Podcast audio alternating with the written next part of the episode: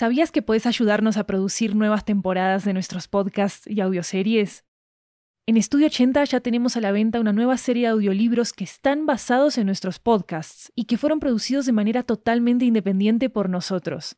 Tenemos audiolibros de muchos géneros, comedia romántica, terror, crímenes reales, comunicación y lingüística, comida, estilo de vida, historias de migración y mucho más. Varios de ellos están disponibles en español, inglés, italiano y francés.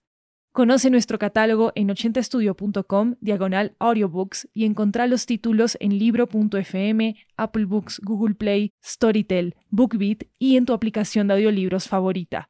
Muchas gracias por tu apoyo.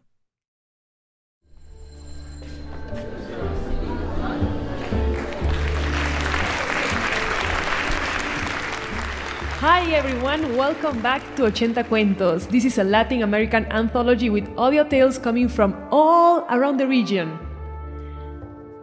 I'm your host, Maru Lombardo, and today we bring you a story from Washington, D.C. about grief and mourning and the gates that sometimes need to be opened to deal with these feelings. This is The Butterfly, created and produced by Andrea Arzaba.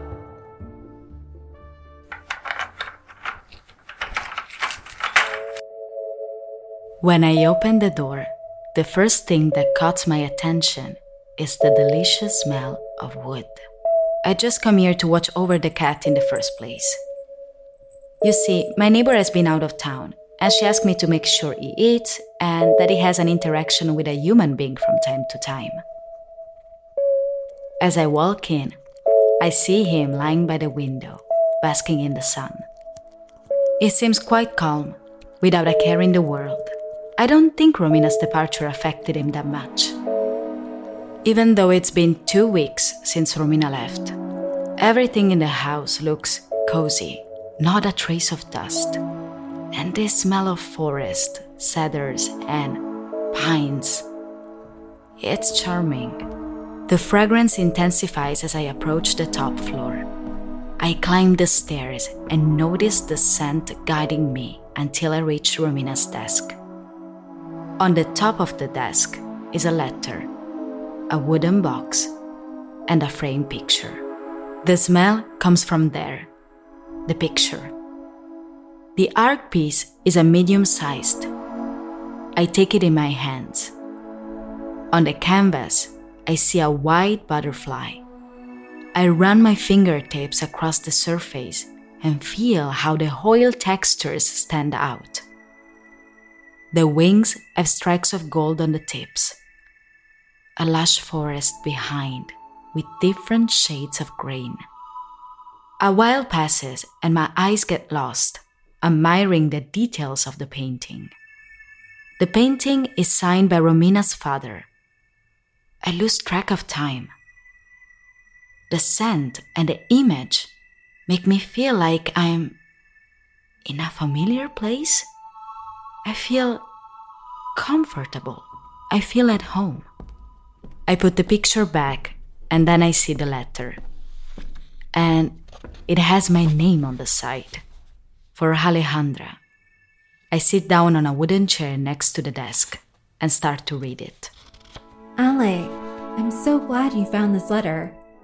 I wasn't sure you would make it this far, but now that you have, I'm so happy that you'll be able to know the truth. As you know, Dad transcended several months ago. Since then, I've been writing him letters when I miss him.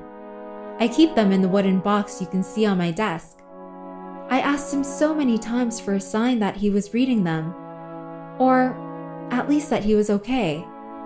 Until one day, something magical happened. It all started with a delicious aroma among wood, pine trees, almonds, and gardenias. I noticed that the fragrances somehow came from the painting. The fragrances intensify. I feel like I'm in a dream. You know, the one of the white butterflies that Dad painted years ago? And when I looked at it, the butterfly in the painting started to move. I stop reading for a while and raise my eyes from the letter. Slowly, the canvas changes. Slightly, one of the wings of the white butterfly is detaching from the surface And not only the wing, but also the antennae and its legs.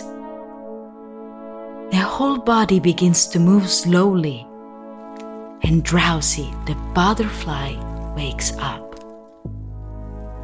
And the flapping begins, and it accelerates so much that it comes out of the frame. The butterfly is as real as any other object or living thing in that house. Like the wooden box, like the smell of the forest, like Romina's cat, and like me, sitting in front of the painting itself. The butterfly is beautiful. It's free. The butterfly fluttered. I tried to touch it, and when I opened my hand, the creature stood on my index finger. It was delicate and strong. Dad always said they were symbols of resilience. Suddenly, the insect stood on the wooden box on the desk where I kept all my letters dedicated to him. That gesture made me think it was a sign that my dad had been reading my letters. Or even something really crazy. But maybe, maybe my dad could be that curious white butterfly. The insect danced sweetly. I was sure it was trying to tell me something. Something that I didn't fully understand. The letter is falling out of my hands. Romina's dad is a butterfly? Everything that is happening seems like a bad joke. Is Romina hiding in some corner of this space, watching me fall for this story? Still, everything seems so real. The white butterfly is now standing on the wooden box. I continue reading. I followed the butterfly around the room. It liked to explore the objects around it, each of the books, pictures, and photos lying on the bookcase. The butterfly went on its way. Then it flew out to the balcony where the back garden of the house was visible. And out of nowhere, inexplicably, the room vanished and was replaced by a lush forest full of trees and flowers of endless colors. The forest was identical to the one in the picture Dad had painted. The scent was now not only of gardenias, but also of honeysuckles and roses. The wind embraced me. The trees were everywhere. I could touch the leaves with my fingertips. I encouraged myself to follow the mischievous butterfly who led me along those green, lively paths until it flew so fast I lost sight of it. When the butterfly left, I saw the silhouette of a man in the distance. As he came closer, I recognized him. It was my dad. He was wearing his beret and his usual brown coat. He had his thick plastic glasses on, and behind them, his dark, sweet eyes. As usual, he had his notebook, pencils, and watercolors in his hands. He continued walking towards me until he reached my side. He hugged me just like when I was a child. How long I waited for this hug. I didn't want it to end. Then we greeted each other. I didn't understand very well what was going on, but it didn't matter. We walked for a while among the paths of that beautiful landscape, and it was then that he told me that he had read all the letters I had written to him, and that he will always be by my side. Alejandra, I'm writing you this letter because I want to spend more time in this beautiful forest. This is the destination of the trip. I know what you must be wondering. Do I even want to come back? I haven't thought about it yet. I don't know when. Maybe one of these days. Life is colorful here. Everything seems to make more sense. I visit my dad often. He's doing well. I'm so happy to see him. There is something I want to ask you.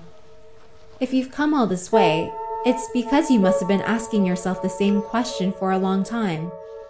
Alejandra, would you like to join me?